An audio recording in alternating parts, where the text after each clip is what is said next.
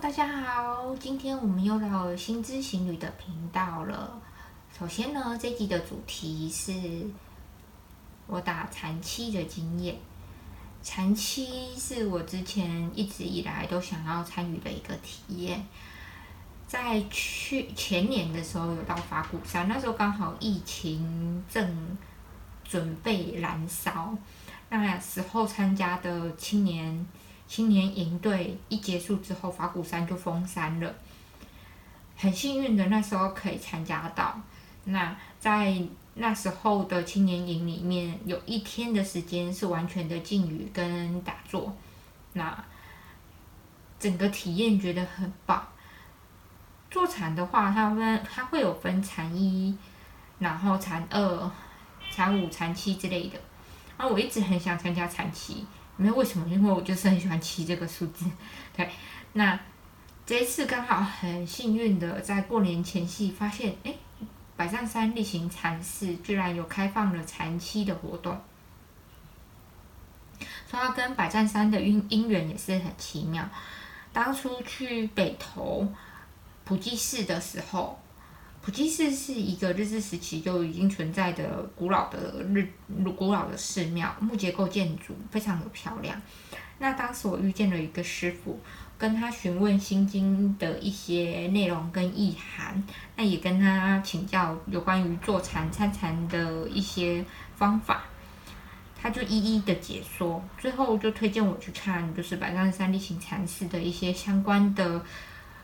相关的一些活动内容，以及他们在做禅宗的一些话头解释的一些文案啊，或者是点书的一些公告内容，在这段时间，我就一直在观察，嗯，他哪时候会开放开放参禅？因为这段时间疫情的关系，很多寺庙都关起来了。很幸运的，终于到了这一次过年前的时候，发现到他们有开放，说哦可以去打残期，而且是在大年初三的时候，也是乎我很开心的立刻报了名，然后在大年初三的时候就搭着火车啪啪啪跑到了花莲的水莲，花莲的水莲竟然在花莲市区下方大概三十分钟路程呃车程的地方，非常的幽静的一个小镇，一个部落。那以往都是骑脚踏车经过而已，这是第一次在那里住这么久的时间。那个地方呢，靠山面海，面对的是太平洋，背靠的是百丈山，所以非常的漂亮幽静。我骑着机车，嗯，机车是跟朋友借来的，一路往上爬行的时候呢，那种画面有着芭蕉树，有各种不同的树种跟溪流。潺潺流水声，那个画面真的是跟当初在辽国的时候很像。总而言之，一直骑着骑着骑着，哦，终于到上面了，终于来到百山山了。当下有很多报名的呃居士啊，或者师傅已经在那里就是做完签到的动作。首先到达的时候呢，我们是先交出自己的手机，然后还有付报名费。报名费今年是七百块钱，那个费用主要是用在清洁费。呃，这个部分，这个部分的话呢，因为我们的我们的枕头啊、棉被啊，还有当你坐禅的时候会人用到的毯子这些，到场都有提供，所以。这笔费用非常非常非常的合理，加上非常的划算。好，总而言之，这几天非常的寒冷，也感谢到场就是准备了这么多保暖的设备，甚至在休息的时间不时的煮热咖啡、姜茶、热汤等，让我们保暖身体。那在用膳的时候呢，膳食里面中也很多可以让你行气活血，然后暖胃的食物。像是，呃，姜酱啊，用姜下去加点麻油下去做成的一些调料等，去协助我们在膳食啊，还有饮水上面都能够达到保暖好好的餐餐。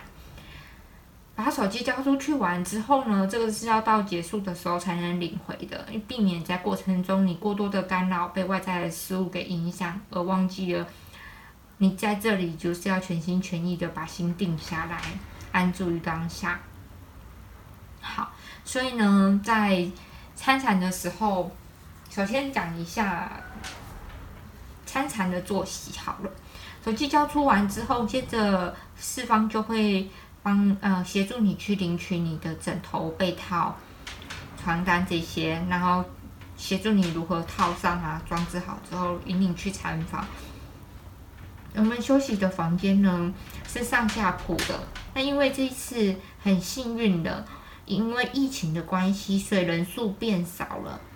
往年都是八十几人，将近百人的人数，来自海内外，不管是加拿大、马来西亚、新加坡等世界各地的老残，他们会来到这里，给自己七天放空、静心的时间。那这次因为疫情的关系，海内外来的就是海外来的人士变少了，所以整个道场的话，主要参禅的。新餐跟老餐大概只有大概二十几位，所以是非常舒服的一个品质。好，那坐席的部分呢，其实很简单，就是报道完之后装好枕大呃枕头被套这些，然后开始用晚膳。用完晚膳之后，第二天的餐餐是从早上。嗯，四点多的时候就会有有用竹板下去敲的那种响声，响板去提醒你该起床了。那我们身体很奇怪哦，即使你不设闹钟，但是在那种很静很静的环境下，它会自动的启动。所以呢，当响板响起的时候，你的身体就感觉到哦，该起床了，然后就开始作用。这时候呢，大概四点多快五点的时候，五点你就要进入到道场。首先早上会先做大概一炷香，然后你会一直做着做着坐禅，做到将近天亮的时刻。然后到天亮的时刻的时候，大概一炷香结束之后，去用早膳。用完早膳，用完早膳后。会做一个就是散步，有点像是他们称之为大逍遥，就是散步，让你的食物可以消化，然后同时也不会吃饱就坐着。那做完这部分完之后，接着又回去禅堂，继续做大概将近两炷香的时间。做完两炷香后呢，中间会有一个休息，也就是早上的早茶。是道场那边会提供一些饼干啊、水果，还有热咖啡、红枣饮等不同的，就是不同的饮品，大概有两三种不同的饮品，甚至蜜香红茶。那补充完血糖之后呢，接着再做两炷香。做完两炷香，我们在做香，这我们在做禅的时候啊，在参禅的时候。我先把作息讲完好了。做完两炷香完之后呢，到中午就用午膳。用完午膳之后呢，接着就是大逍遥，也就是散步。散步完后，就可以先回去你的那个房间去做一个武器的动作，也就是先休息、养神、养息。休息完之后呢，下午再起来做完两炷香，然后做完两炷香完之后是下午茶，下午茶完之后的两炷香，再接着是我你的晚餐时间，然后晚餐用完膳之后，这时候，嗯，一样是会有一个就是散步大逍遥，然后用完膳完之后，散散步大逍遥完之后呢，这时候。是你的盥洗时间，梳洗完后上来还有下来还有一炷香，这炷香完了之后，接着就是养息的时刻，也就是晚上就寝的时刻。那个时间点大概是晚上九点了，是时间非常的简单、规律，而且平静。所有的所有的时间，当你。没有其他外物显示分散的时候，就会学会把你的心拉回来，好好的面对自己。好，那参产的部分呢，会提到说，补充一下，在下午的时候，方丈就是主持会来，就是做一些开示。那他开示的内容其实是把一些古时候的禅宗留下来的话头拿出来做解释。所以呢，它的过程很像是。不断的简化、简化，收回到自己身上，然后看着、学着古时候人他们所留下来的经典，并且感受着。可是禅宗的话头很多时候是没有答案的，当有答案出来的时候，是头脑在运作，也就是所谓的你的自信在运作，头脑在运作，但是它其实禅宗的话头是没有。没有一定的答案的，所以当你发现到你一直不断的给答案的时候，你就知道你的脑袋又一直在运转、运转、运转，不知道在动什么。好，这时候观察它运转呐，观察它的思维模式，观察自己的思维模式，观察自己的脑袋不停运转这件事情，其实对我来说是很有趣的。我就会不不禁的赞叹说啊，你怎么这么能想呢？想的这么多有的没有。嗯，好，呃，回来，回来，回来，回来。那除了这个之外呢，还有就是在上午的时刻会播放一些过往的开始影片那样子。其他如果天气好的状况下，会在百丈山做步，就是做做我们的那叫行禅，就是在步行之间。去观察你的起心动念，不断的去产生一个疑惑：到底是谁在驱使这个身体？到底是谁在产生这些思维思考那样子？然后在步行之间，你的身体是动起来的，嗯，你的思绪呢，有时候是往外奔驰的，有时候注意力是被鸟叫声、被山景、被海景给迁移走的。那在行禅的过程中呢，会绕一大圈，会经过溪流，会经过大池塘，会看到太平洋，会看到很多不同的景象那样子。但最终你都是还是要回到你的自身，回到你的步伐，在每一步的抬起放下去感受。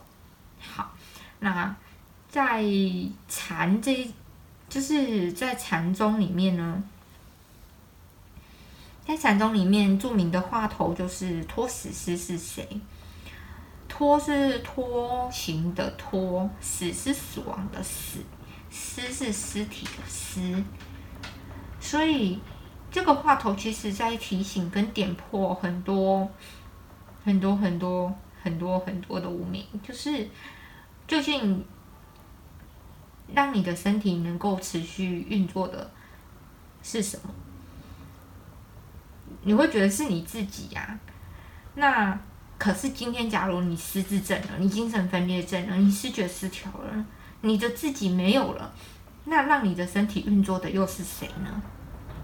嗯，这这个问题没有答案。好，所以呢，当疑惑升起的时候，你脑袋原本进行的就是思维，像很多时候你会发现到，一般人会卡住。卡在一些点上，是因为他的思维模式一直不断的在那里进行一套剧本。在什么时候会让他停下来，让他不要在那个剧本里面中一直不断的徘徊呢？就是当你抛出一个让他意想不到的、也无法回答的或难以回答的疑问，像是我以前有一个个案。他总是觉得他人生很苦，哎，他是一个自杀个案。他总是觉得他的人生很苦，然后他总是觉得怎么会有那么多事情？然后很多时候呢，你会发现到他都是用同一套剧本在运作。对，这时候如果抛出一个疑惑的时候，像是我有时候会抛出一个疑惑给他，跟他说：“嗯。”对，是你家有这么多的状况，但有一天如果假设这些人都不在了，那你现在所担忧的又是什么呢？像这样的话一出来，他就会瞬间卡住，他的剧本无法再继续运转。对，那是挺有趣，可是他也很厉害，他会立刻再运转回来。好，所以在参产的过程中，我我们会不断的一直丢疑问给自己，去断掉原本脑袋的思维。如果你花了一段时间静下来，你会发现你的脑袋瓜有好多好多万马奔腾的思绪，不管是有关家里、有关关系的、有关工作的、有关家庭的、有关外在事物的、有关情人的、小猫小狗的，不管是什么，总而言之，头脑会很认真的想要去抓取。抓取一些东西去证明自己存在的价值，它成了你的主人，你会觉得，嗯，头脑成为我的主人不好吗？可是该让该让心成为主人的，而不是头脑。当有时候头脑成为主人的时候，你有没有发现，当你思虑过多、头重、头胀的时候，你的心感受又是如何？相信是很愚俗的。是那种闷闷的、刺刺的，但多数的人是否定否定掉自己的感觉的，感觉没有对或没有错。你在感觉到它的时候，你感觉到你的感觉的时候，你就只是关照它、感受它，让感觉去流动，因为它是让你做很多事情很重要的一个起点。可是当你把它否决掉的时候，你等于在压抑你自己。好，回到参禅。嗯，我刚才讲的那块又更像，更是情绪的东西了。又回到参禅，所以在参禅的过程中，有些人参着参着他就走火入魔了。为什么？因为在参禅的过程中，当你得要自己面对自己的时候，这时候脑袋就会跑出一些东西。嗯，我我的部分我跑出来东西是挺奇妙的，反正就是一些过往的一些事情嘛。然后过往有时候觉得委屈的时刻，或者是呃过往学习到的东西，那些回忆录之类的，反正它会跑出来，然后你就看着看着看着，想说哇，怎么这么能够播放呢？那这时候呢，当你的脑袋瓜发现，可恶啊，我这样子吸引你的注意力，你都不理我，这时候它就会让你昏昏欲睡。所以在参禅的时刻的时候，师傅会提醒你说，你的眼睛是要半开的。注视着前方，因为你的脑袋瓜很清楚知道怎样的方法可以让你无法把心拉回到自己身上。好，那在参展的过程中呢，有些时候有些人会走歪了，就是会越参越生气。原因是因为当他静下来的时候，当周围环境静下来的时候。他自己本身是闹闹着的，这时候过往的一些委屈啊、难过啊、被害啊、被受迫害这些东西就会跑出来。那，嗯，这时候你会想说，他被害妄想症没有？其实每个人多数都有可能发生被害妄想症。当你认真的想一想，你自己有没有曾经可能？呃，车子被查撞到，然后你就火大起来，然后就开始骂对方，或者说，然后乱叫警察，然后怕对方告你肇事逃逸啊，或者是不赔你钱什么之类的。嗯，这个在社会里面中是常理没有错，可是你细细思考，当这些事情发生的时候，你的小我感觉到被侵犯的时候，被害妄想就出现了。对，好，回到。收火入魔这一块，然后呢，在情绪的部分，因为我们会有很多很多的不管不同的喜怒哀乐感受，这些都是情绪。可是呢，情绪是怎样会让人觉得不舒服？当它与事件产生结合的时候，当它被赋予意义的时候，就会不舒服。像是失恋来说好了。今天在失恋的状况下呢，你的情绪是哀伤的。当失恋被抛弃、被遗弃这件事情跟哀伤画上等号的时候，你会觉得哀伤是不舒服的，同时带点愤怒，所以愤怒跟哀伤就会被你认为是不好的情绪。可是，如果今天这股能量出现的时候，它也可以说是能量，因为如果你今天都是平平的、平平的，很多时候你是无法去做到某些事情。当愤怒的状况下，你适时的转化，你感受到这股愤怒，你感受到你的生气，你感受到这件事情，你不需要去否定它。以前自己会去否定掉这些东西，会觉得呃生气就是不对的。从小到大，外在的一些环境或者是外在的期待价值或老师们呢，都很喜欢说生气就是不对的啊，为什么要哭啊？然后你不要哭啊之类的。可是，请问哭、生气、哀伤这些情绪有错吗？如果它有错的话，为什么它还会存在在人体里面呢？还会存在在动物里面呢？我相信他们回答不出来这个问题。好，所以呢，生气其实是没有错的，感受你的生气，并且把这个能量适时的转化。像是如果你今天觉得生气了。然后你感受到它了，你感受到这股很爆炸的能量的时候，你把它转化去做其他事情，像是跑步，像是创作，其他的东西，它会成为一个很好的爆发力，而这爆发力是你平常在很平静的时候是无法去呈现的。一个创作者，他今天如果在创作的时候，他非常的平静，非常平静，他生出来的东西其实，嗯。看他当下的状态啦，但是呢，如果你今天在愤怒的状况下，你挥洒出来的艺术作品，或者是你所嗯，你今天所跑呃做的一个运动，你的爆发力会非常非常的大，这就是一个情绪很好的转化运用。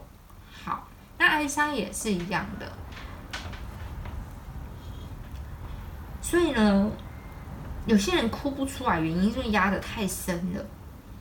他会觉得哭没有用，但为什么会觉得哭没有用？有时候是因为小时候被教育说，呃，你要没有情绪的去做事。举例来说好了，这件事情很常发生在助人工作者上面。助人被工作者被要求，在很多时候被要求说，嗯。你要非常客观的 去面对你遇到的个案，他们的喜怒哀乐、生老病死。但你是人，你会有感受，你会有同理，你也会想哭。其实没有关系，就算你是助人工作者，就算你是在照顾的当下，你想哭的时候就哭，只要不影响到对方生命的当下。你能够把事情做完，哭又怎样？跟专业其实是没有关系的，而是你情绪的一个自然流露。所以久而久之，某些助人工作者他就会变得麻木，因为麻木了，情绪才不会流溢出来，才不会被显得就是哦，你很软弱，你很爱哭。呃，对，如果你今天仔细在临床上去观察到这些医疗工作者的话，他们被要求坚强。但是呢，情绪的流泻并不代表不坚强啊！你今天要承认了脆弱，你才有办法有勇气，才有办法有力量。《脆弱的力量》这本书，相信大家耳熟能详。好，可是如果你把它压下来了，久而久之，它就像青春痘一样，变成一颗一颗的脓包。那好，所以呢，情绪就是这个东西会在。参禅的时候，一直不断的跑出来。那当它跑出来的时候，与事件做结合，而这个时候呢，你周围又没有其他东西可以转移注意力，你就很容易情绪一上来，跟事件做完结合之后，走火入魔了。所以呢，当参禅的时候，师傅们在说：“哦，打妄念，打妄念，打妄想。”没错，这一块是这样子，没错。可是，呃。很多时候是先需要把你的情绪在去参禅之前，先做好一个整理跟清理。可是你可能会说，哪有这么好清理？你又不是我，你怎么知道我的感受如何？的确，我不是你，我不会知道你感受如何，所以你得要自己面对你自己，把它写下来。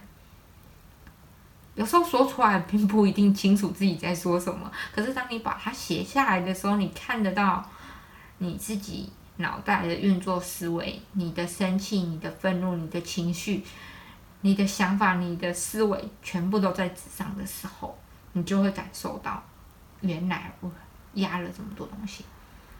如果你把它说出来的时候，有很多时候你说过就忘，或者你把这个抱怨啊，或者是把这个东西丢给别人完之后，你就忘。除非对方是一个很能够帮你整理、很能够帮你梳理的人，不然的话呢，有时候抱怨完之后就只是抱怨，而你的情绪还是没有达到一个缓解。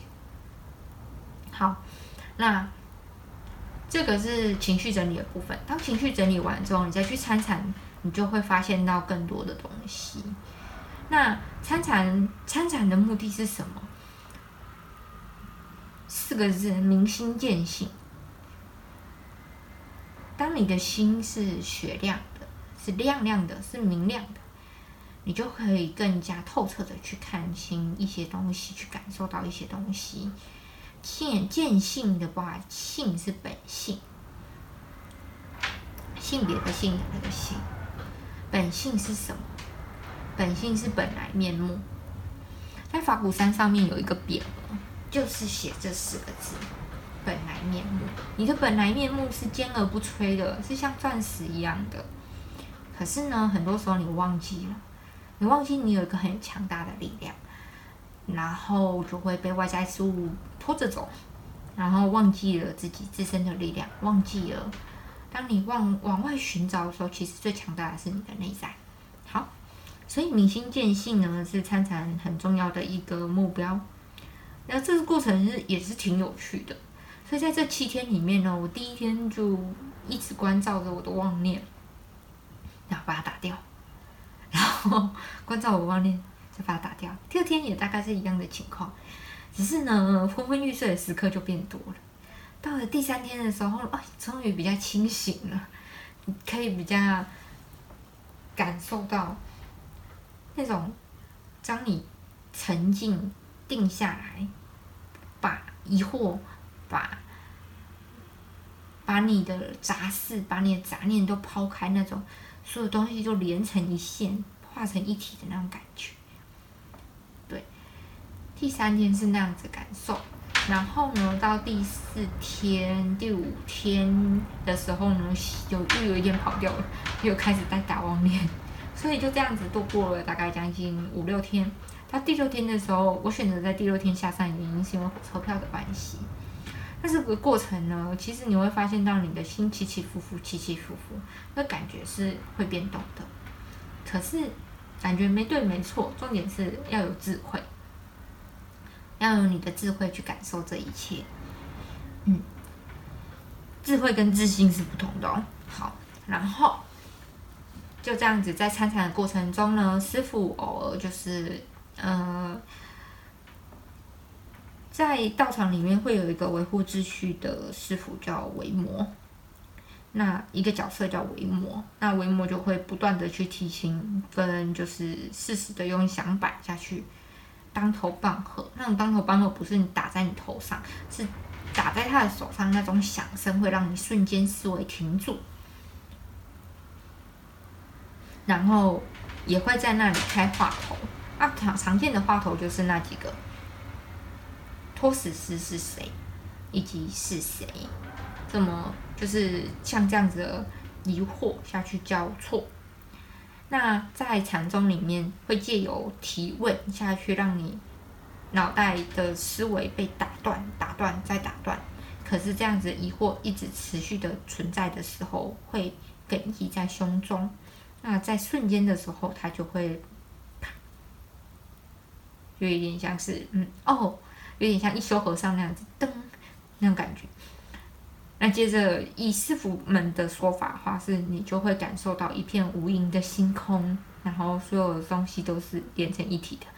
对，那对我来说，我的感受就是，我没有看到那种无垠星空的感觉，我只是感觉到了自己的杂念还是挺多的。是需要好好好好慢下来、静下来，再重新审视很多东西。那，呃，在这里之外呢，除了这个话头之外，师傅也会就是回答一些问题。有些会问很多，像是佛经里面的问题呀，然后说我今天如果行深的话，我是不是能够叭叭叭之类的？这时候他们在回答问题的方法很有趣，这个这个跟我在法鼓山遇到的状况不是那么一样。禅宗在问跟回答的时候，都特别有禅意跟玄学的感觉，他就会回答对方说。行深就像是当你一直打着妄念妄念一直打下去的时候，行深波罗蜜多时，照见五蕴皆空，是心经里面的一句话。你走着走着走着，最后你会发现到你的这些感受，这些眼睛看到的、耳朵听到的、鼻子闻到的、嘴巴尝到的这些感受都不见的时候呢？你就会发现到空性。那对方想要继续追问下去的时候呢，他就回答了一句很有趣的话：“佛经的话，有时候也会被头脑紧紧抓死。”这句话让我记得蛮深的，因为我是一个很容易用头脑下去思维东西，然后接着就把自己有时候不小心困死的人。直到这几年来，发现到，嗯，你要避免掉这个陷阱的方法，其实就是不要紧抓着，不要执着着，强执则伤嘛。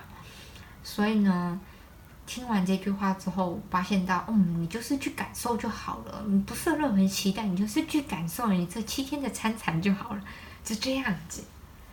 好，那。呃，在参禅期间其实很有趣。我觉得压力最大的时刻应该算是吃饭的时候，因为在参禅的时候是每一个动作、每一个走路、每一口咀嚼、每一口吞咽，你都要不断的提。对，那当你很慢、很慢的去做这些事情的时候，尤其在吃饭这件事情上面，你就会觉得。这东西这么香，这么好吃，他又把饭做的这么棒，嗯，口水就流下来。可是你还得要慢慢的、慢慢的、慢慢的，在每一个动作的时候去提问，说是谁在咀嚼？是谁在想着这食物是谁？对我来说是有点折磨。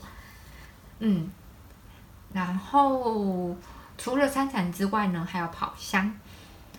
跑香的话呢，是因为你今天久久久禅久久盘坐的话，其实对于血液循环来说，或者是当你对你脚来说，会觉得非常的酸麻，然后甚至无没有感觉那样子。那跑香是在参禅一炷香过后，一炷香过后会开始进行绕着圆圈跑。很像在跑生死轮回，这也是它某部分的意义。然后呢，在跑的过程中的时候呢，一样是不断的提问：是谁？是谁？生从何来？死从何去？你怎么出生的？你怎么死亡的？你去哪了？当然，如果从自信的角度上来解析，会觉得哦，我就是爸妈生的。那为什么这对爸妈生得出你来，那对爸妈生不出你来？然后死从何去？你又觉得你就是去土里啊？那人死了究竟是怎样？其实当开刚开始，我会想要去了解呃佛学，或者想要去了解参禅，也是因为“死从何去”这四个字，或者是死亡的品质，人生的最终的一个。品质究竟是如何，一直在我的脑中徘徊不去。就想说，怎么这么年轻你就想这些？因为你在重症待，你天天就看这些嘛，人就躺在那里哦，一动也不动，如浮尸般，死从何去？他生命的品质到底是什么？所以我后来才发现啊，其实很多时候我的病人他们是一个很好的老师，他们教会我很多事情。好，然后生从何来，死从何去，就在跑香的过程中一直跑，一直跑，一直跑。跑香其实还不错，它会形成一个很有趣的一个动力场。如果有去做过整家族排列啊，或者是去过去做过团体治疗的人，会发现到在一群人之中的治疗。效果有时候特别好，因为它会形成一个团体动力，而跑香也是这样子的过程。然后呢，它它很很多时候很像洗衣机，就甩着甩着就把你的杂念甩出去了，然后你就在圆圈里面一直跑。可是呢，很多时候你会觉得你又很像跑滚轮的老鼠啊。好，所以呢，跑完香之后呢，又回去做禅。在做禅的过程中，其实就是嗯。腰挺直，肩膀放松，然后呢，把重心下沉，双腿盘坐，你要单盘或双盘都可以。那接着呢，眼睛直视前方，提问。如果是在法鼓山的话，法鼓山会教说是用深呼吸的方法，然后去关照自己的呼吸；而在这里的话，是以提问的方法。不管是什么方法，反正是能够协助你去达成目标的，就是好方法。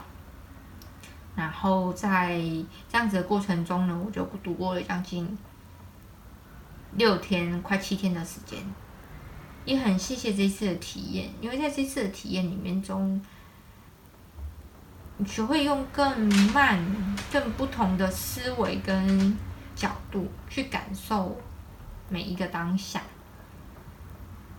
所以刚下山的时候，速度变得很慢、很慢、很轻柔。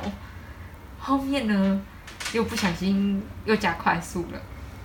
大概当加快速度的时候，以前会觉得哦，就这样子啊，这就是我的 tempo 啊，我的速度就是快啊。然后你就会又有个提问出来：是谁在操纵这躯壳，让他动作这么快？你又会放下来，所以其实挺有趣的。参禅给我体验大概就是这样子。那回来之后呢，有跟学妹分享这次参禅体验，她就问我说：“嗯，学妹，那如果你今天去参禅的话，你会不会觉得自己特别？就是听说参禅可以更有心电感应，更知道别人在想什么？”呃，我当下是回答他说。其实对我而言，参禅是让我慢下来、调整节奏的方法。而心电感应、五感打开这块，有，它是有的。因为当你静下来的时候，你能够更能够感知周遭，就很像是你会看到有些人是心不在焉的。那请请问他心不在焉的时候，他如何感知周遭呢？一样的，在。参禅的过程中，你会感受到鸟鸣，会感受到旁坐的人的呼吸，你会感受到，呃，跟你同寝的人他的急躁，这些你都可以感受得到。以往也感受得到啦，因为工作的关系，你就是要学会去抓到这些东西，然后进而做成一个能够协助你去做治疗或照顾更好的一个依据。那这就是主要这几日参禅的一个体悟，也在这里分享给大家。那接下来，因为上一次有聊到，就是白沙屯妈祖进徒步进香的一个前两年的一个体悟，那下下一集的时候会聊到今年二零二三年走完之后的一个感想。好，那也谢谢大家的收听啦，嗯，就到此。今天的节目就到此，也祝福大家事事顺心，拜拜。